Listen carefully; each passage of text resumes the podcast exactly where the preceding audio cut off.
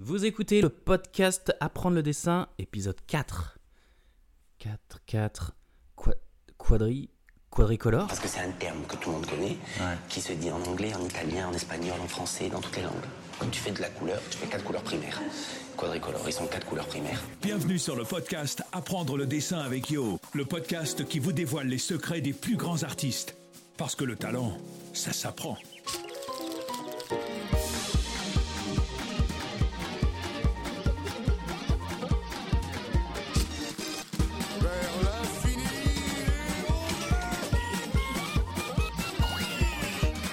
Hey guys, bienvenue pour l'épisode 4 du podcast Apprendre le dessin. Il fait très très chaud dehors. C'est la plus chaude journée de l'année, je crois qu'il fait 34 f***ing degrés. Du coup, euh, moi je sors pas, je reste bien au froid chez moi pour enregistrer le podcast. D'ailleurs, j'y pense, si vous suivez ma chaîne YouTube, vous avez peut-être vu le premier épisode du vlog. Si c'est pas le cas, vous y allez maintenant. Où j'interviewe mon pote Florent de la Taille pour le podcast. Et bah, c'est l'épisode d'aujourd'hui. J'ai rencontré Florent quand j'étais au Gobelin. C'était mon premier prof de 3D avec Max Maléo. Puis j'ai fait un stage avec lui sur Maya l'abeille. Et enfin, il a été mon lead à MacGuff. Et je crois que c'est l'épisode, pour l'instant, où vous allez trouver le plus de conseils pour les débutants en dessin. Et, beaucoup de motivation. À chaque fois que j'ai réécouté le, podcast pendant que je faisais le montage, ça m'a super motivé. Florent, il parle de, son, de ses expériences à l'étranger. Et même s'il est fan absolu de la 3D, il entretient un rapport très très privilégié avec le dessin. Donc je vous préviens tout de suite, au début Florent il était un peu fatigué parce qu'il avait mal dormi, et au bout de 30 secondes il part comme une fusée et c'est passionnant. Je suis sûr que ça va vous captiver. On y va, c'est parti. Salut Florent, Hey Johan, bonjour. ça va? Ça va pas trop mal. Pas trop mal. T'as pas trop bien dormi hier soir euh, T'étais pas Fatigué. trop chaud pour faire l'interview, mais C'était pas le midi idéal. ouais. Mais c'est pas grave, on va le faire quand même. J'ai amené tout le matos. que j'ai le choix Voilà, t'as pas le choix. Tu m'as Euh. mis au pied du mur. Nous on se connaît depuis pas mal de temps déjà là.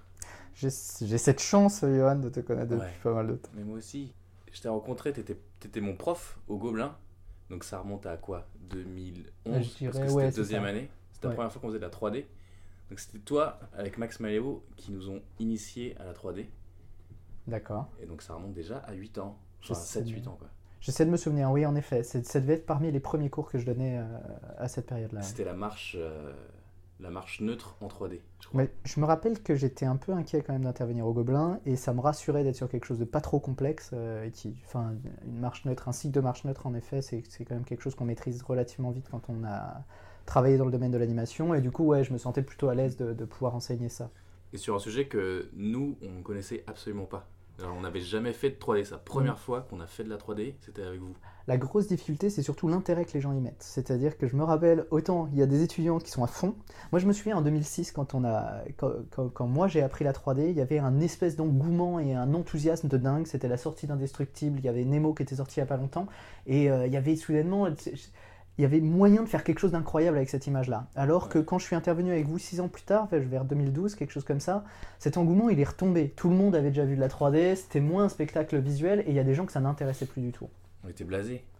il n'y avait pas cette même curiosité, cette même... euh, Ouais, j'appellerais ça un enthousiasme. Après, il y a le fait que c'est au Gobelin. Et au Gobelin, il y a, il y a- tout le monde a un background très 2D. Et donc, euh, parfois, ça rechigne aussi à faire de la 3D. C'est une évidence. C'est-à-dire que les gens ont l'impression de perdre en, maîtrise, alors que c'est d'ailleurs quelque chose d'assez faux, puisque la 3D, c'est un médium qui permet de faire tout ce qu'on a envie de faire. C'est à, l'artiste d'imposer sa vision à la, machine et certainement pas l'inverse. Mais effectivement, ça, c'est une notion difficile à enseigner à des étudiants qui ont déjà eu du mal à apprendre la perspective, le machin, le truc, qui commencent à se sentir à l'aise avec le crayon, et de leur dire, bah non, maintenant on va passer sur la machine. Et du coup, il y a ceux qui, effectivement, sont très réfractaires. Et c'est ça que j'aime bien avec toi, c'est que toi, t'aimes vraiment la 3D. C'est ton truc. Alors que, enfin, souvent, c'est toujours bien de dire, ouais, non, moi, je suis plus 2D, euh, je suis, euh, je suis traditionnel et tout. Toi, tu, tu aimes beaucoup la, la 3D et tu transmets bien ça, je trouve. C'est pour ça que quand c'était notre premier cours, tu nous as bien donné envie, en fait, de faire des films en 3D. Si je suis honnête, il y a quand même une part de moi qui regrette beaucoup de ne pas dessiner davantage. Et euh, je continue à se mêler mes plans et tout. Parce que j'ai une vraie passion pour certains aspects de la 3D, particulièrement en animation.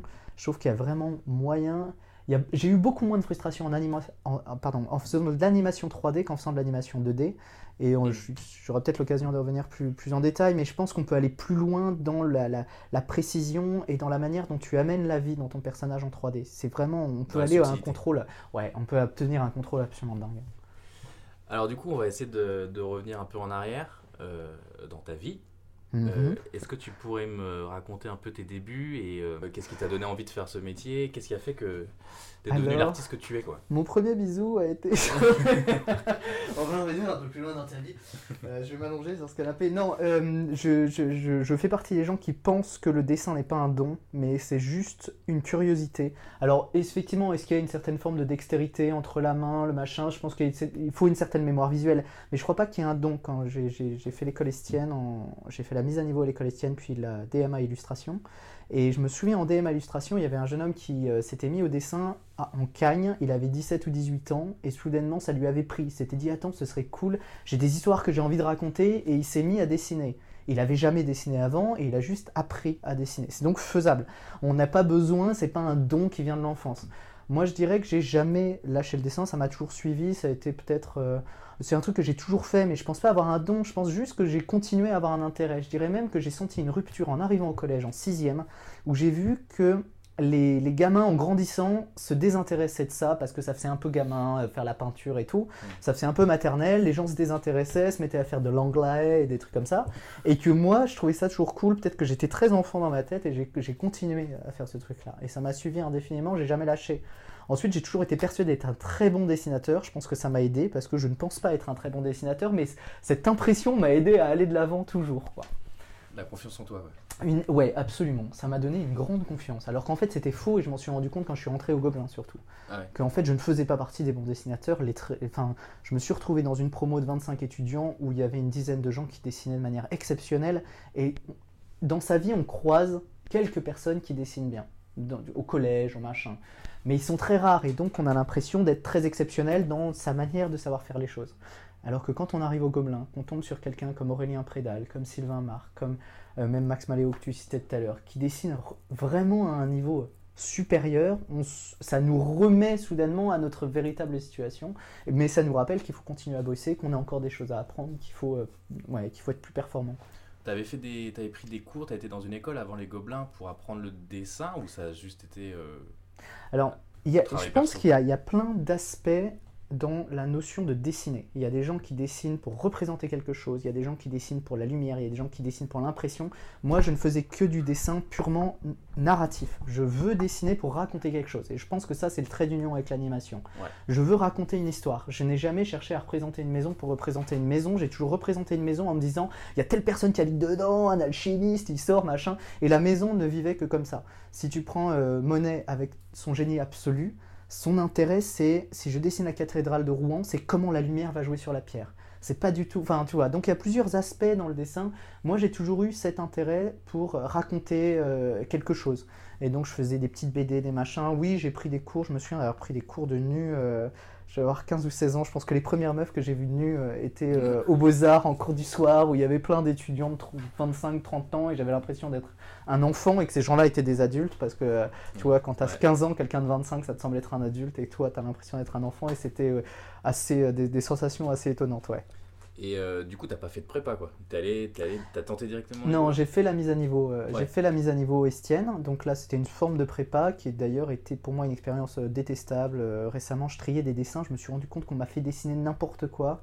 Euh, je trouve les sujets sans intérêt, les professeurs étaient des dinosaures complètement ancrés dans leur école, qui, faisaient, qui rabâchaient indéfiniment les mêmes exercices et qui essayaient en plus de, pousser les étudiants vers un certain style. Donc j'ai eu une grosse déception, j'attendais beaucoup de l'école estienne et j'ai eu une grosse déception. Donc j'ai fait cette mise à niveau, ensuite je suis rentré en illustration et c'est en fin de première année illustration où j'étais vraiment très frustré hein, dans cette formation que Déjà, j'avais jamais entendu parler des gobelins. Donc ça s'est passé en, mise à niveau, entre la mise à niveau et la première année. Et en fin de première année, j'ai présenté le concours pour tester, pour voir, comme ça. Et je pense que c'est ça qui m'a permis de l'obtenir, c'est que j'y allais, j'avais ma deuxième année DMA illustration assurée, de toute façon ça allait, c'était la suite, la continuité logique de mes études. Et je pense que d'être très relax, d'y aller euh, sans y croire du tout, mmh. Euh, m'a permis d'avoir cette détente et, et d'être suffisamment détendu pour obtenir, euh, ouais, pour, obtenir des résultats corrects. Tu as eu du premier coup le concours? Je l'ai eu du premier coup, je pense qu'il y a eu énormément de chance, je pense qu'il y a beaucoup de, de facteurs qui rentrent en jeu, mais euh, ouais, je l'ai eu du premier coup. ouais. Et euh, du coup, comment ça t'a plu alors? Parce que c'était quelle année en fait, toi, ta promo? Donc je suis rentré, c'est la promo qui est sortie en 2006, donc j'ai dû passer le concours en 2003, j'imagine. C'était 3 ans ou 2 ans? C'était trois ans déjà. C'est la première année où on était trois ans obligatoires, deux années d'an- d'animation 2D, une Mm. année d'animation 3D. Oh, pardon, on avait le choix en troisième année de choisir un film de fin d'études 3D ou 2D à ce moment-là. Donc j'ai fait deux ans d'année euh, d'animation 2D. En fait, je suis rentré au Gobelin pour faire de la BD. Moi, je, je ne connaissais rien à l'animation, ça ne Mm. m'avait jamais intéressé. Il y a deux trucs qui m'avaient frappé, euh, qui m'avaient vraiment très bouleversé, c'est Jurassic Park. Mm. Le jour où j'ai vu ça, j'avais 11 ans. Et je me suis dit que ça, j'aimerais faire ça. Des, des- des- des personnages qui bougent comme ça pour un film. Ça, ça m'a énormément touché. Et je me suis dit que ça, c'est un- ça, ça serait un grand kiff de faire ça dans la vie.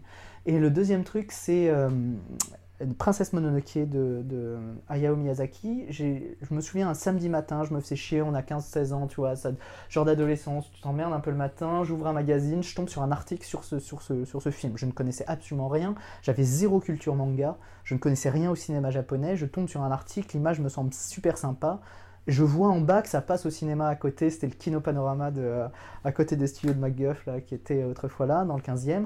J'y vais à les séances du matin, je tombe sur ce film, mais enfin, totalement surprise absolue. Et ça m'a, là pareil, ça m'a transcendé. Je me suis putain, on peut vraiment raconter ce genre de choses en animation en fait. C'est pas, on n'est pas obligé de faire des gags euh, et de faire rire des enfants. On peut raconter des choses exceptionnelles avec. euh, je suis sorti, je suis allé acheter la BO de, de Joe immédiatement derrière, tellement elle m'a, elle m'a, elle m'a transcendé aussi. Et euh, ouais, ça, ça a été une très très grande découverte. Du coup, quand je suis rentré au Gobelin, j'avais toujours ce truc derrière la tête de me dire, bon, l'animation, je sais pas, mais il y a quand même Miyazaki. Mais l'idée numéro une quand je suis rentré au Gobelin, c'était la bande dessinée.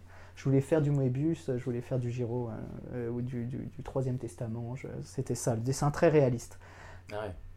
Ouais, ça c'était ton style. euh, comment tu qualifierais ton style euh, de l'époque justement? Exactement ça, et c'est toujours un petit peu mon problème, c'est que j'ai un dessin très réaliste, j'ai besoin de me mettre des contraintes réelles et de travailler dans ces contraintes. Ouais. Je me sens à l'aise à partir du moment où je sais que ma morpho elle est, euh, elle est- elle est juste ou que je suis dans un cadre historique juste, et là je commence à m'amuser, je sais qu'il y a le roi machin et je raconte une histoire. Dans ce cadre-là, j'ai du mal à me projeter dans de l'heroic fantasy perso- enfin, Mhm. tout seul, où, où, où je me sens plus à l'aise dans un cadre et dans lequel je peux m'amuser et je peux le lâcher. Euh, ensuite, c'était pas forcément le style des Gobelins, mais déjà au Gobelin, contrairement à Estienne, il n'y avait pas de style prédéfini très euh, aussi prédéfini que- qu'à Estienne. La différence, c'est que l'animation 2D, ça t'oblige à avoir un trait plus simple, Mhm. puisque tu peux pas animer sur des milliards de petits traits comme je faisais à Churet. Et du coup, ça m'a ça m'a beaucoup appris. Mais surtout, au Gobelin, j'ai trouvé les cours que j'attendais depuis le départ, des cours de composition d'images, des cours de perspective, des cours de lumière, de couleur. Et ça a été une immense, immense découverte. Alors la, la qualité des profs, mais également la qualité des étudiants. Parce que Ouais. dans ces études, on apprend autant des étudiants Mhm. que, que, que des profs. hein. On est d'accord Ouais, bien sûr. Mais du coup, les Gobelins, c'est sûr que c'est une, école qui t'apprend à raconter des histoires. Également, très clairement. Et c'est ce que tu voulais, quoi. C'était, là, j'étais vraiment en adéquation. Autant Estienne m'a déçu, mais je pense que c'est une déception personnelle. Je dirais pas que c'est nécessairement une mauvaise école. C'était pas l'école que moi je devais faire. Autant les Gobelins, ça a été- je me suis senti en osmose totale, Ouais. vraiment en symbiose. Ensuite, il y avait ses défauts aussi. Il y avait une sorte de compétitivité. Il y avait euh, un peu une bataille entre les étudiants, avec un concours un peu de qui a Les plus grosses euh, accrochées dessous. Et euh, il y avait beaucoup de garçons dans cette promo. Et Ouais. du coup, ça donnait un peu cette ambiance de, de, de, ouais, de sport individuel, alors qu'en fait, l'animation est un sport collectif. Et du coup, au final, vous aviez le choix entre 3D ou 2D. Toi, t'as opté pour la 3D. Parce que je te dis, à cette époque-là, c'était vraiment. C'était le spectacle, quoi. Ouais, ouais, on allait ouais. voir un film 3D. À chaque fois qu'on allait voir un film 3D, c'était pour la nouveauté des images. C'était même pas nécessairement pour l'histoire. En l'occurrence, c'était Pixar 90% des films, et en l'occurrence, les histoires étaient géniales. Mais on allait voir Nemo parce qu'il y avait de la flotte et du machin. On allait voir Monstres et compagnie pour les poils, quasiment. Tu vois ce que je veux dire? Et du coup, ouais, votre film, il est quand même euh, resté pas mal euh, dans l'histoire des Gobelins. C'est Burning Safari. Tu C'est tu alors. nous racontes un peu euh, l'histoire de Burning C'est une grande surprise. Ça, ça s'est fait au départ un petit peu dans la douleur parce que on était pas mal à vouloir travailler ensemble et que les, il fallait faire un certain nombre d'équipes. Donc euh, on était une promo de 25 étudiants. Euh, il fallait faire, je crois, 5 équipes dans mon souvenir, de 5 ou 6 étudiants et on ne pouvait pas faire une équipe de 7 ou 8. Donc il y a déjà eu, ça a été un peu compliqué au départ. Euh, moi, je me sentais vraiment très à l'aise avec, euh, avec Max, avec Vincent Aupetit, avec Claude Williams, des gens avec qui je voulais absolument travailler. Heureusement, il y a Jeanne qui nous a rejoint aussi, qui a mis une présence féminine qui, sans vouloir faire le moindre sexisme là-dedans, je pense que ça aide quand même d'avoir peut-être parfois une légèreté. Est-ce qu'on serait tombé dans quelque chose de trop rébarbatif, de trop. Euh, tu vois, dans lequel on aurait vraiment senti la testostérone? Je pense que Jeanne a amené quelque chose qui nous a permis de calmer cet aspect-là. Ensuite, Parce que dans votre promo, il y avait combien de filles en fait? 4. Ouais, c'est ça. Ah, avait 4 nanas sur 25 ou, ou 27, je sais plus, parce qu'on avait récupéré quelques étudiants de, de CalArts et de, et de la Film Academy, donc euh, c'était beaucoup, beaucoup de gars, ouais. Et euh, Burning Safari, je pense que c'est l'histoire d'une bonne mayonnaise, c'est-à-dire que c'était la bonne recette pour obtenir le truc.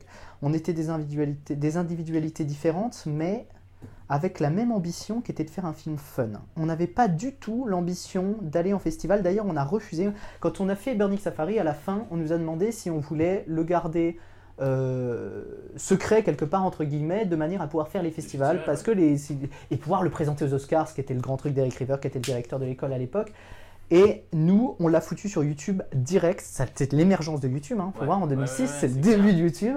Et c'était soudainement dingue d'avoir un public d'un million de personnes. Et Max Maléo résumait bien le truc. Il disait depuis le début, quand on commençait à faire ce film, il a dit Je veux que ce soit un film que ma grand-mère puisse voir. Et c'était ça. On voulait faire un film que tout le monde puisse voir et qui allait être fun pour tout le monde. Et qui allait juste être fun. Donc ensuite, il y a deux choses qui sont entrées en ligne de compte. On ne voulait pas faire une histoire complexe parce que je pense que l'erreur de la majorité des écoles aujourd'hui, c'est de vouloir se focaliser trop sur la qualité de l'histoire, alors que les étudiants en sortant, ils vont, être, ils vont se vendre sur la qualité de leur image. Et en fait, une bonne histoire, c'est comme un bon dessin, c'est quand c'est simple. Il faut que ça raconte quelque chose très simple, parce que la durée n'est pas aussi longue que ça, et que il faut pas se perdre, quoi. Raconter une histoire complexe, c'est une autre... Enfin, c'est se rajouter des difficultés, en fait. Ouais. Alors que euh, savoir simplifier, euh, je, vais citer, je mon papa qui est très scientifique contrairement à moi, et qui me disait toujours, Florent, euh, le mec qui sait faire la boîte de vitesse avec trois engrenages au lieu de 18, c'est lui qui a raison. Et c'est tout à fait ça le dessin, quoi. C'est de savoir simplifier. L'intelligence, c'est pas de complexifier les choses, c'est de savoir souvent les synthétiser et les simplifier.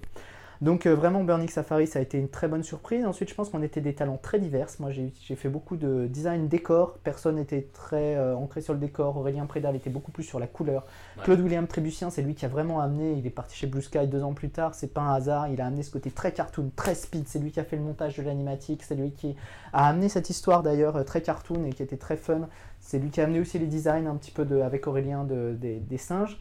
Moi j'étais plus technique, j'étais, tu vois, quand je te parlais de dessin réaliste, du coup je me suis senti à l'aise dans, le médium 3D. Ce qui est très étonnant, c'est qu'on avait fait 0 3D pendant euh, deux ans d'études. Max Maléo était le seul qui avait un background 3D, il avait fait une école de, 3D avant sur les six qu'on était, donc il y avait Vincent Petit, Jeanne, Claude William, moi, euh, Max et j'en ai oublié un, et Aurélien. Donc on venait tous de la 2D, sauf Max, on avait aucune notion de 3D. On ne savait pas fabriquer un cube. On a storyboardé Burning Safari, je ne savais pas faire un cube dans une scène 3D. Donc heureusement, il n'y a pas eu de, tempête, de sable, il n'y a pas eu de flotte, il n'y a pas eu parce qu'on a storyboardé comme ça. C'est amusant. Et je me souviens, moi, de me dire, bon, bah, les mecs, ils s'y mettent pas trop, ils sortent pas trop les doigts. Il y avait Max qui faisait beaucoup de choses au niveau des setups et tout. Et je m'y suis mis, j'ai construit une scène, j'ai construit le. Et, on a appris comme ça. Alors ensuite, on avait d'excellents intervenants. Super top. C'était qui les intervenants? Alors, euh, qui est-ce qu'il y a eu On a eu Mathieu Lemeur un petit peu sur le modeling, mm. qui est aujourd'hui CG ici à Illumination McGuff. On a eu un très Bastien Fanobstal, et là, s'ils étaient deux, je me souviens pas du nom du deuxième, en rig. Bastien aujourd'hui est à DreamWorks, euh, c'est un rigueur de chez DreamWorks qui était extraordinaire. Euh, il y avait euh, Stéphane Sainte-Foy qui intervenait en anime 2D ah, aussi, et qui s'est pointé chez nous et qui corrigeait les blasts, euh, ah tu vois, en flippant comme c'était une anime 2D et c'était génial. Les retours étaient, étaient super bien quoi. Donc on n'a pas vraiment eu d'intervention en anime 3D. Je me souviens que je crois que Marie Selaya était passée, mais en vraiment je me souviens que les gros retours passionnants, ceux de Stéphane Sainte-Foy en tout cas, étaient vraiment très très intéressants. Mm, mm, mm. Et on a eu un layout man 2D aussi, un ancien de chez Disney. Son nom m'échappe euh, sur le coup là, ça va peut-être me revenir. Mais lui, il m'a énormément appris. Non, c'est un Allemand d'origine. Et d'origine allemande. Et du coup, on a analysé énormément Tarzan, le film Tarzan sur lequel il avait travaillé. À quel moment dans Tarzan ils intégraient de la 3D dans le décor À quel moment c'est. Et moi, j'ai beaucoup travaillé sur les, sur les layouts de Burning Safari. Et si on regarde au détail, effectivement, on va retrouver certainement quelques similitudes dans la jungle avec euh, certaines jungles de Tarzan, des choses comme ça, parce que forcément, travailler avec lui m'a beaucoup inspiré. Quoi. Mais donc, on est parti de zéro Et je pense juste qu'il y avait les bons talents aux bons endroits. Moi, j'ai beaucoup travaillé sur le, sur le rigging et sur le lighting et de l'animation. Et l'animation, ça a été un peu une découverte euh, sur Burning Safari. Je m'attendais pas. Enfin, au départ, j'avais peu de plans. Je crois qu'on m'en avait filé trois. Mm. Finalement, j'en ai fait beaucoup plus parce que je me suis senti assez à l'aise. Je pense qu'une des chances aussi, c'est que j'avais fait mon stage en, en jeu vidéo entre la deuxième et la troisième année. Ouais. Je, je vais te parler un peu de mon stage. Je parle beaucoup, hein, j'espère que je te... Bah non, mais c'est parfait. je, je vais te parler un peu de mon stage. Le jeu vidéo, c'est une école d'anime inconnue et fantastique. Le jeu vidéo en anime, c'est assez rébarbatif. Aujourd'hui, surtout, il y a beaucoup de motion capture. À l'époque, il y en avait un petit peu moins. J'étais à Ubisoft à Annecy sur le jeu Splinter Cell. Et ce qui est fantastique en jeu vidéo, c'est que on te donne le timing, on te donne la pause d'entrée, on te donne la pause de sortie. Et c'est un exercice de trouver le bon breakdown hein, ou le bon rythme entre ces trucs-là. Et on dirait un peu des travaux scolaires, un peu comme de la leçon assimile quand tu apprends l'anglais. C'est un peu pareil, fill in the, the missing word. Et donc, c'est un peu ça, si tu veux. Et c'est fou combien tu peux apprendre à partir de ça. Parfois, on te file une un petit bout de, de motion capture et tu vas nettoyer le truc. Ça va te permettre de définir quelle est la pose forte. Qu'est-ce que c'est qu'une pose forte? Je vais nettoyer ça entre les deux, etc. Sans te soucier d'être modèle, de machin, de. Tu vois ce que je veux dire? Ouais, ouais, ouais. et vraiment, et pareil, tu vas faire un cycle de marche, t'as coup on va dire, ah bah c'est le même cycle de marche, mais le mec tient un fusil. Et donc c'est juste déformer ton cycle de marche en rajoutant un poids sur le haut du corps du personnage. Et tout ça, c'est euh, c'est vraiment une école, hein. c'est c'est Ça, très étonnant. Ça, c'est un stage que t'as fait Ouais, quand t'étais au Gobelin. absolument. Ok. Et alors, du coup, euh, quand t'as fait. Donc, euh, Burning Safari, ça a cartonné. Bon, ça, ça a eu un succès à l'époque euh, assez important. Un succès d'estime parce que du coup, il n'y avait pas de festival, il n'y avait pas de. On l'a présenté à aucun festival, il a Aucun été festival. présenté à Annecy, puisque, euh, Ouais, puisque c'était un générique pour le festival d'Annecy. Et d'ailleurs, en parlant de ça, du, du, du général d'Annecy, euh, du, excuse-moi, du festival d'Annecy, il y avait une contrainte liée au festival d'Annecy qui était que ça devait être très court. C'était une sorte de jiggle en, début de euh, séance pour euh, le festival d'Annecy. Nous, quand on a storyboardé, le premier storyboard de Burning Safari, il devait faire 4 à 5 minutes. Et on était super contents de ça. Ouais. Et on nous a dit non, c'est une minute max. On a râlé, on a fait des pieds et des mains, on a, on, a, on a failli faire des grèves de la faim pour que ce soit plus long. Au bout du compte, le film fait une minute 45. Mais le fait qu'on nous ait imposé de le faire le plus court possible, je pense, a été la plus grande chance pour ce film. Ça nous a obligés, à chaque fois, je me souviens, on a fait une réunion, on s'est posé chez Claude William, boulevard Voltaire, là, je me souviens. On, était, euh, on avait piqué un, un, un paperboard euh, au Gobelin qu'on avait amené chez lui euh, sous le bras, comme ça, en métro, comme des crevards. Et euh, je me souviens, on allait plan par plan et je disais, est-ce que ce plan est indispensable? Et ils étaient en face et on faisait, ah non Et du coup, bam, on le jetait. Et des plans qu'on adorait, je me souviens dans la crevasse, quand il se fait poursuivre par le singe, on avait des plans un peu genre euh, de, de Star Wars épisode 1, là, on s'était vraiment amusé. On a coupé énormément de choses et je pense que ça a dynamisé énormément le film et ça a fait la qualité de ce film. Donc mon conseil pour n'importe quel étudiant en animation, faites le film le plus court possible pour deux raisons. Le premier, ça va dynamiser votre film. La deuxième, ça va vous permettre de mettre toute votre attention sur chaque frame de votre film. Ça nous a permis vraiment de refiner, de refaire les blockings. De... Là, je suis certains étudiants de, sur, sur une école à Paris. Leur film fait 5 minutes. Bah, ils font un blocking et il faut juste retaper ce blocking-là et s'assurer que ça marche. On n'a pas l'occasion de refaire un deuxième blocking ou un troisième blocking pour tenter d'autres possibilités. Nous, sur Burning Safari, on a pu faire ça. Ok. Euh, donc, ça, c'est génial. Du coup, tu, quand t'as fait Burning Safari, après, après les Gobelins, t'es allé où? Alors, c'était assez incroyable parce qu'à cette époque-là, euh, les Gobelins faisaient partie des rares écoles qui formaient les- en- en- des animateurs. On a eu une réunion euh, avec des professionnels organisée par les Gobelins au sein des Gobelins. Là, j'ai croisé euh, le recruteur de chez Framestore et il y avait également le, euh, l'animation supervisor de Framestore Commercial, donc du, du- du département publicité de Framestore. Et euh, le courant est passé quasi tout de suite. Il m'a dit Ok, on va t'organiser un entretien. Deux semaines plus tard, j'étais invité à Londres pour aller visiter les studios Framestore. Ils m'ont fait un... On sentait que c'était plus une qui souhaitaient obtenir, on était deux, hein, ils ont souhaité obtenir ces deux étudiants des Gobelins, donc c'était vraiment une journée sympa, beaucoup plus qu'un entretien un peu Ouais. Euh, et là, j'avais le choix entre ça ou aller chez euh, Attitude Studio qui faisait euh, le film Nine, qui a finalement été fait au Canada. Donc, entre travailler sur un long métrage et faire de la pub à Londres, j'étais plus motivé a priori pour aller sur un long métrage. D'ailleurs, la majorité des gens de Burning Safari sont allés sur Nine. Ce qui m'a décidé en dernière minute, c'était que le, le, le, contrat Framestore était un contrat long, qu'il y avait un film d'animation qui allait commencer, qui allait s'appeler euh, Tale of Despero, sur lequel j'ai fini par travailler, mais qui était en, qui était en gestation à ce moment-là à Framestore, et donc je savais que j'allais travailler sur un film, de, un long métrage d'animation, c'était ça mon mojo, c'était ça que je voulais faire, et donc j'ai rejoint euh, la publicité à Framestore, ce qui a été une chance dingue, parce que, bon, déjà, rentrer à Framestore, c'était mmh, c'était super cool. C'est un énorme tremplin, ça aussi, c'est un truc euh, sur lequel il faut insister auprès des étudiants, c'est que ton premier job, c'est quand même un peu ton tremplin. Mm. Si tu commences dans une petite série télé, ça va être difficile de se hisser au-dessus. Il faut tenter vraiment d'aller chercher, alors bien sûr, c'est une évidence hein, d'aller chercher le top, mais il faut accepter les opportunités, en tout cas si elles se présentent. Parce que c'est ça qui va, qui, va servir de tremplin pour la suite. Mais une des grandes chances de travailler en publicité à Framestore, déjà, c'était l'époque où euh, les grosses publicités, gros budgets se faisaient à Framestore ou à MPC ou à The Mill. Aujourd'hui, D'ailleurs, en 2006 et 2007, quand j'ai fait de la pub à Framestore, on a senti la concurrence des petits studios qui venaient d'ailleurs entre autres de Paris et également d'Europe de l'Est, où des gens étaient capables soudainement de sortir des pubs d'une qualité extraordinaire pour un budget qui devait être le tiers d'une autre. Quoi. Mmh. Mais on était encore à ce moment où on faisait des pubs de bagnole ou d'alcool généralement, avec des énormes budgets, avec des, trucs, c'était fantastique. On faisait des pubs Axe, il y a des animaux partout dans les rues, machin. Enfin, c'était, euh, tu vois, c'était une rue de New York envahie d'animaux, tout en full CG, avec des mm. poils, machin, tout animé à la main en keyframe. Donc il y avait des shots vraiment intéressants à faire. Ce qui était cool, c'est que on passait du super réaliste à des choses un peu plus cartoon, facilement, d'un mois sur l'autre. Deux, ça m'a fait une bande démo très très vite. Les étudiants qui se posent un peu la question de si ça vaut le coup de bosser plutôt en film, machin. Quand on poste en film, on n'a pas de bande démo avant un an et demi le temps que le film sorte en DVD. Quand on poste en pub, on a une bonne démo au bout de deux semaines. Euh, la pub, elle est finie, elle sort à la télé, bam, tu peux le mettre dans ta démo. Ouais. Et euh, mais alors, du coup, tu as basculé sur le long. Et voilà, donc ensuite je suis passé en renfort sur du VFX. C'est Golden Compass à l'époque, Golden Compass qui a été un, un, ratage total d'un point de vue euh, financier, mais qui a été un énorme succès d'un point de vue des effets spéciaux, puisque ça a permis à Framestore de gagner, je pense, euh, leur premier Oscar. En tout cas, ils ont eu l'Oscar du Best VFX, mm. donc ça a été une énorme étape pour eux.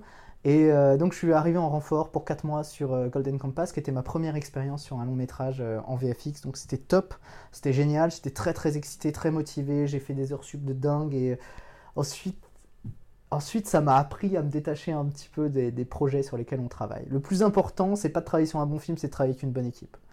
Et ça c'est important parce que quand ils m'ont invité, enfin ils ont invité toute l'équipe à la première sur Traveler Square, j'y suis allé, j'étais très motivé et je pense que ce ce film est un ratage total. Euh, ils ont refait le montage trois mois avant la sortie. Je pense que le distributeur s'était rendu compte que le truc allait dans le mur. Et euh, l'acteur Daniel Craig, euh, finalement, ne pouvait pas tuer un enfant à la fin du film, ce qui était nécessaire, enfin, etc. Du coup, ils ont re-shooté tout. C'était extraordinairement laborieux, c'était minable. Et je suis sorti de là extrêmement touché, comme si c'était mon film et qu'on m'avait sabordé mon film je me suis senti poignardé. C'était euh, la sensation était terrible. Et aujourd'hui, je me suis beaucoup plus, euh, je prends beaucoup plus de recul avec les projets sur lesquels je bosse. Après, tu as refait du FX aussi euh, sur quand tu es parti. Sur Harry Potter. Alors donc ensuite, j'ai fait Tale of Despero, qui était un premier film d'animation full CG, qui n'a pas eu un énorme succès, mais c'était très sympa à fabriquer. Mais et, du coup, comment, avais, comment tu, tu compares les deux expériences entre le FX, je dirais même entre la pub, le FX et le long d'animation. Alors, trois choses un peu. La pub et le FX, mine de rien, ça se ressemble un petit peu dans le sens où les... le souci des délais est beaucoup moins important que sur un film d'animation. Un film d'animation, on sent la progression de la... dans la fabrication de ce film. On te donne deux semaines pour faire un shot. Et si tu l'as pas sorti dans les deux semaines, ça peut devenir un problème. Mm-hmm. Euh, en VFX, surtout sur des films très très très gros budget comme l'été Golden Compass ou les Harry Potter sur lesquels j'ai travaillé après, cette, dimension de temps n'existe plus. C'est la qualité qui est. Voilà, l'exigence de qualité, et on peut refaire le plan 18 fois s'il faut. Mmh. Ce qui est d'ailleurs un peu laborieux, un peu rébarbatif. La différence, c'est. Euh, la plus grosse différence, le, souci avec le VFX, il y, en a, il y en a plusieurs, mais le principal pour moi, c'est qu'il ne faut jamais être trop expressif. Il faut toujours diminuer l'acting ou la performance de ton personnage. Le plus important, c'est toujours l'acteur non seulement c'est réaliste, mais en plus, je pense que le réalisateur, il a shooté avec son acteur, il n'a pas envie que le VFX vienne trop brouiller, il a du mal à diriger. Le... Donc ça, c'est ça qui est compliqué, c'est la relation avec le réalisateur, tu la perds complètement en VFX. Tu n'as pas de mm. relation avec le réalisateur. Mm. Tu as une relation avec un, avec un animation supervisor qui lui-même a parfois des difficultés à réussir à convaincre euh, le, réalisateur de la la justesse de telle ou telle performance sur un personnage, surtout que le réalisateur va avoir tendance à toujours diminuer, diminuer, diminuer les choses. Et ça, c'est très frustrant en tant qu'animateur. Donc il y a déjà cette notion-là, tu n'es plus le, principal acteur de ton plan, tu es l'acteur un peu secondaire généralement. Même, même si ton monstre est en très gros plan dans l'image, mm. tu es souvent un acteur secondaire par rapport à l'acteur réel qui est souvent à côté même s'il est plus petit. Euh, mais vraiment, voilà, c'est pas la même approche réellement. Tu vas commencer euh, en te posant beaucoup plus de questions sur le poids de ton personnage, sur le, le, le rythme de ton personnage dans le plan, et, et, ces notions de gravité, de poids sont mm. très importantes. Alors qu'un film d'anime, tu vas beaucoup plus te poser question de pause. C'est pas tant le, c'est vraiment l'expressivité de la pause et ensuite se poser les questions de poids. Ton background au dessin, euh, à quel point tu estimes qu'il a pu euh, t'influencer et t'aider en fait dans ta, dans ta 3D Je pense que c'est d'autant plus indispensable sur le film d'animation 3D mais c'était j'ai thumbnailé tous mes plans sur Harry Potter par ah, exemple. Donc je continue je pense que un bon plan d'anime, c'est un plan qui est bien composé aussi. C'est une notion qu'on oublie souvent. Quand on, un prof intervient en animation, il parle de performance, d'acteur, de jeu d'acteur. Il oublie qu'aussi c'est une belle image qu'on fabrique. Que si ton monstre il est au tiers droit, tiers haut, il machin, il domine l'image ou pas. Donc ça, le dessin va énormément t'aider à fabriquer une belle image d'entrée de jeu, à bien composer, euh, à bien composer ton image. Euh, euh, quand, tu travailles, donc spontanément. Ensuite, ça t'aide énormément. Euh, moi, je subnail tous mes plans, je dessine mon personnage, je vais me filmer souvent et je vais redessiner à partir de cette vidéo pour en tirer des poses les plus fortes possibles et les plus dessinées, les plus intéressantes. Particulièrement aujourd'hui, sur mon expérience à Illumination MacGuff, où on sent que l'inspiration de, la bande dessinée franco-belge, euh, on la sent derrière. On sent l'inspiration, enfin l'impact de Franquin sur les personnages de Moi Moche et Méchant. On ne peut pas euh, voir Grou et pas penser à The Messmaker ou à un personnage en tout cas de Franquin. Donc on voit bien l'importance du dessin quand même pour être juste dans ces poses-là. Les artistes que j'ai interviewés euh, avant dans le podcast ont souvent euh, cité Franquin comme influence. Toi, mhm. ça serait qui tes influences? Non, Franquin est évidemment une influence majeure.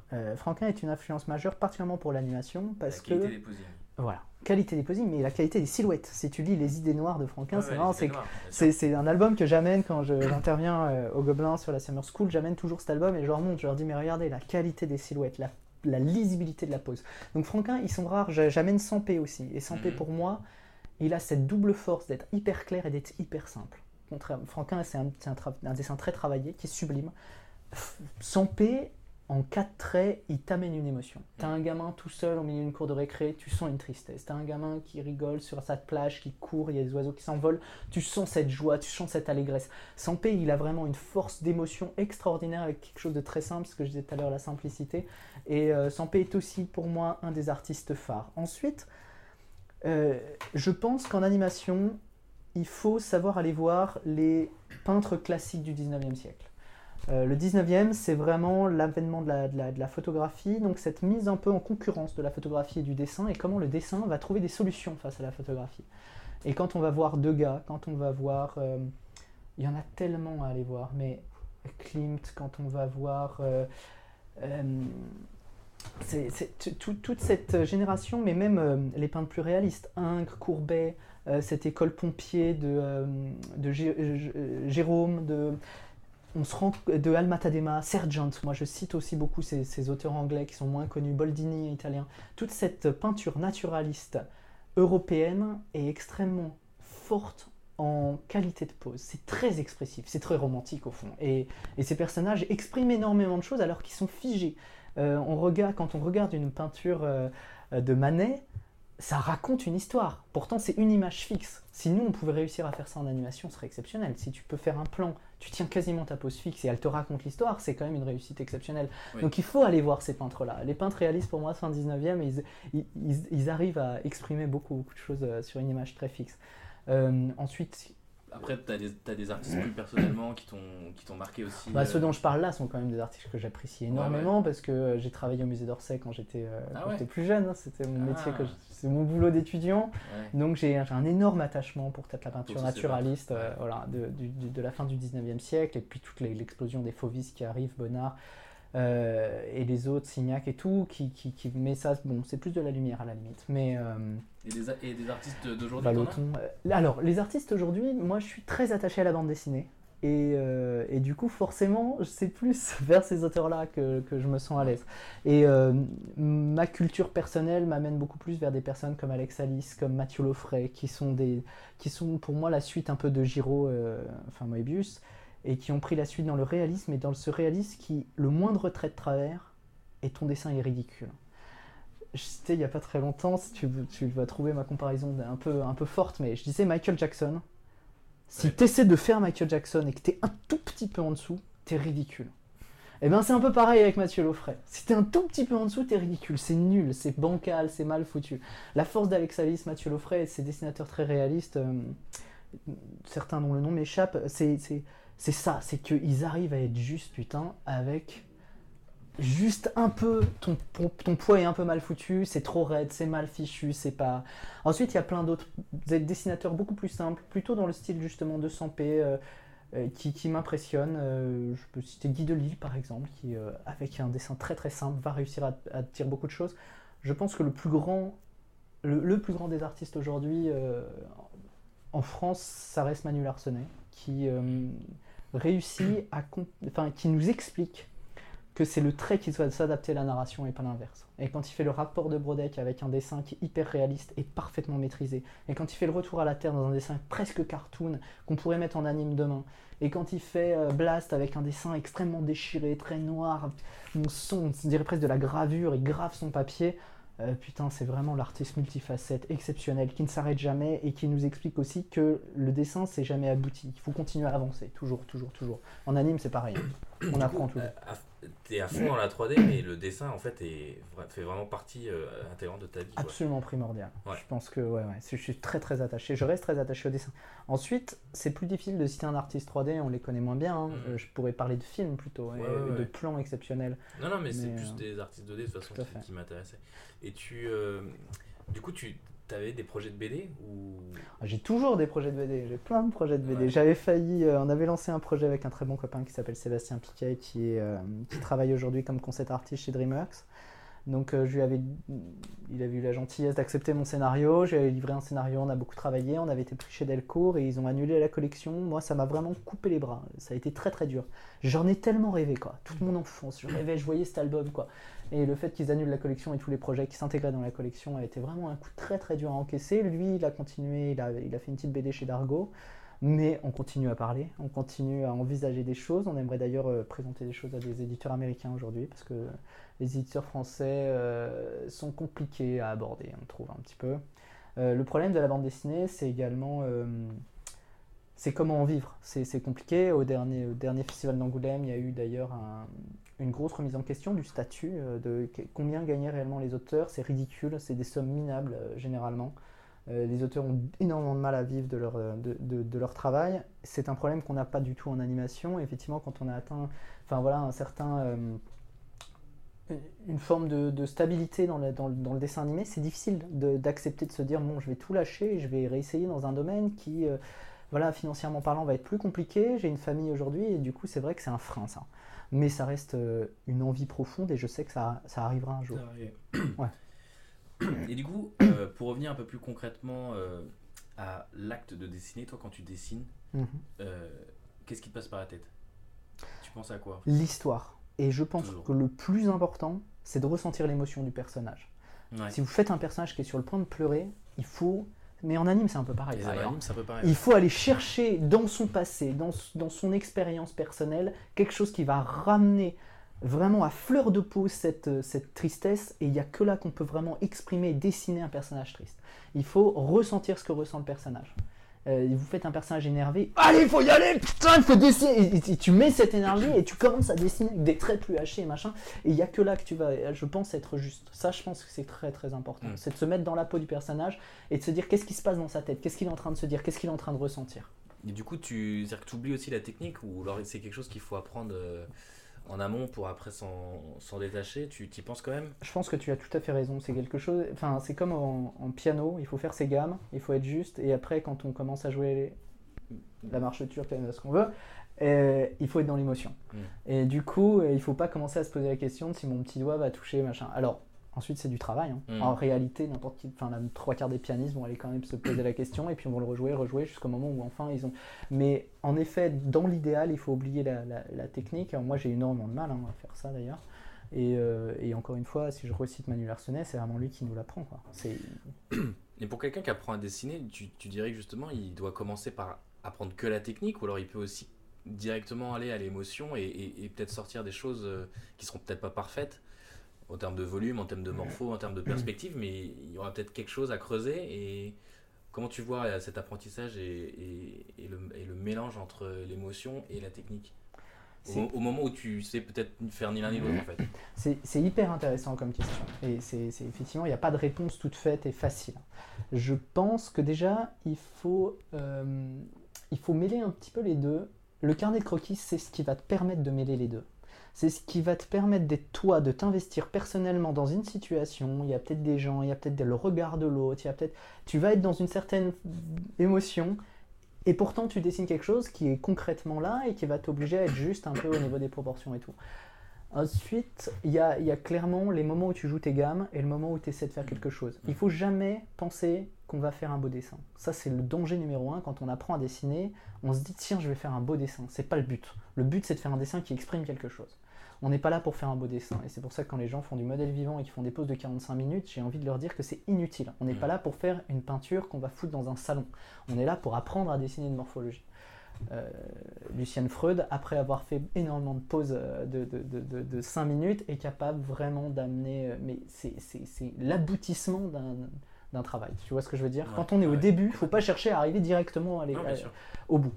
Euh, ensuite, je pense que le danger pour les étudiants, pour les gens qui commencent à apprendre à dessiner et qui ne font que de la perspective ou que de la compo, c'est d'oublier effectivement l'imagination et la laisser.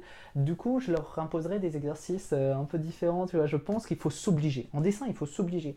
Euh, et parfois, c'est très rébarbatif, on n'a pas du tout envie, mais il faut s'obliger, se dire bon, bah, ce modèle vivant, je vais le dessiner à la main gauche. C'est insupportable, c'est super chiant, mais en fait, je vais apprendre beaucoup de choses.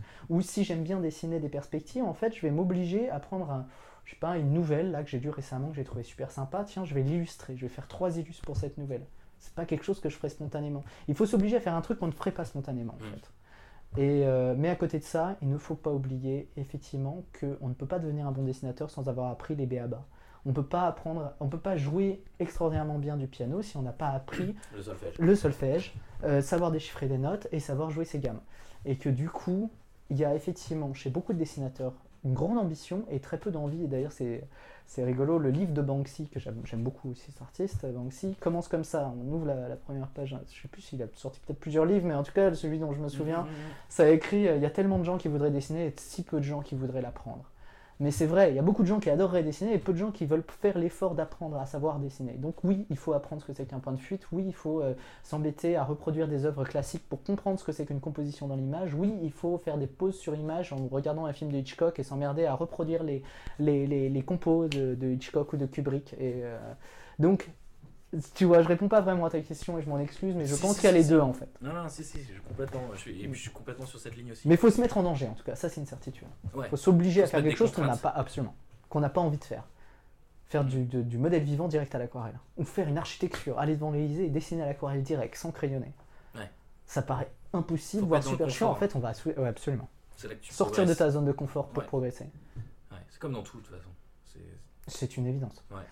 L'autre chose aussi, parfois, je sais plus qui me l'a- disait, euh, j'aimerais que- à progresser en dessin, qu'est-ce que je peux faire? Et j'ai dit, euh, sors, va au cinéma, va, euh, mais sors même plus, Ouais. pas au cinéma, va à l'opéra, va voir de la, de la, de la, de la danse classe, de la danse moderne, va au palais de Chaillot, va voir des choses parce que il faut s'enrichir la tête pour, euh, pour, pour aussi trouver des nouvelles solutions. Parfois, on reste bloqué parce qu'on redessine indéfiniment la même chose et s'enfermer chez soi jusqu'à 1h du mat à refaire les mêmes dessins, en fait, on progresse peu. Sors pour avoir quelque chose à dessiner. Et puis pour euh, enrichir aussi ta culture visuelle. Ouais. C'est- une question vraiment de ce que je disais Dans un peu au début, de mémoire visuelle. Ouais. Et alors, euh, peut-être pour finir, tu aurais un, un conseil? Alors, c'est un peu une forme de conseil, là, mais euh, pour les gens qui, qui, qui apprennent à dessiner, euh, peut-être en termes de méthodologie, de, ou de motivation, je sais pas. Alors le premier conseil, c'est de ne jamais baisser les bras. Ouais. Euh, ça, ça a été mon- ma grande expérience de l'aquarelle parce que j'étais relativement mauvais en couleur de manière générale. Et je trouve, et aujourd'hui, si je fais de la couleur, je la fais à l'aquarelle. Et j'en ai fait mes 100, 200, 200 000 peut-être que j'ai foutu à la poubelle. Et au bout d'un moment, soudainement, il y a un déclic, il y a un truc qui vient. Et il faut jamais oublier que ce déclic va venir. Il faut jamais tenter de faire trop compliqué. Le conseil vraiment, c'est de pas euh, se dire je vais dessiner comme machin ou je vais faire un truc. Il faut se dire le plus important, c'est de toucher la personne qui regarde l'image. Et donc se concentrer sur qu'est-ce que je suis en train de raconter, comment je peux dire ça, et pas forcément se compliquer la vie. Et puis garder, garder le mojo, le dessin c'est quand même ça, ça, doit être une passion, ça doit, il faut le vivre en fait, ça vient du ventre, hein. ça, ça vient pas de la tête ni de la main, ça vient du ventre, ça vient des tripes. Et si on dessine en se posant trop de questions, en essayant absolument d'avoir une perspective ou un machin dans le poignet qui est juste, on se trompe. Il faut que ça vienne du ventre. Ok, cool. Bah écoute, ça tombe bien parce que du coup, on va les manger. parce que un peu trop la tête. bon, merci beaucoup. C'était trop bien, Florent. Euh, super intéressant et toutes les références, je pense que ça va, ça va vachement intéresser. Tu as, donné beaucoup de références euh, d'artistes et tout, ça, ça, c'est cool. C'est cool. Et, euh, et, de bons conseils. Est-ce qu'il y a un endroit où on peut aller voir un peu ton travail ah, sur internet? Pas du tout. Parce que tu ne publies pas trop tes dessins. Je publie rien du tout, c'est lamentable, il faut que je le fasse. Donc on va faire différemment. Je vais te transmettre bientôt quelque chose que je pourrais Que je mettrai en fait dans la version YouTube du podcast. Très bien. On fait ça Ok. Et puis je donnerai en lien quand même euh, ton Vimeo par exemple ou tout à fait avec le lien de Burning Safari et tout ça. Parfait. Ok, génial. Merci, Merci beaucoup Yann, c'était formidable. merci d'avoir écouté le podcast et merci encore à Florent d'avoir accepté de faire l'interview. J'espère que ça vous a plu et que ça vous a motivé. Pour en savoir plus sur Florent, je vous mets son Vimeo dans la description parce que malheureusement il n'a pas de blog. Et puis si vous voulez avoir un petit aperçu du, making-of de l'enregistrement du podcast, vous pouvez faire un tour sur la chaîne YouTube et regardez le vlog numéro 1. Voilà, c'est tout pour aujourd'hui. Si ça vous a plu, ça serait génial de laisser un petit commentaire sur iTunes ou de liker ou commenter si vous êtes sur YouTube. Je vous donne rendez-vous le mois prochain avec un épisode très spécial. Et ciao. Gros bisous. Merci d'avoir écouté le podcast Apprendre le dessin avec Yo du blog apprendre-le-dessin.com. That's all folks.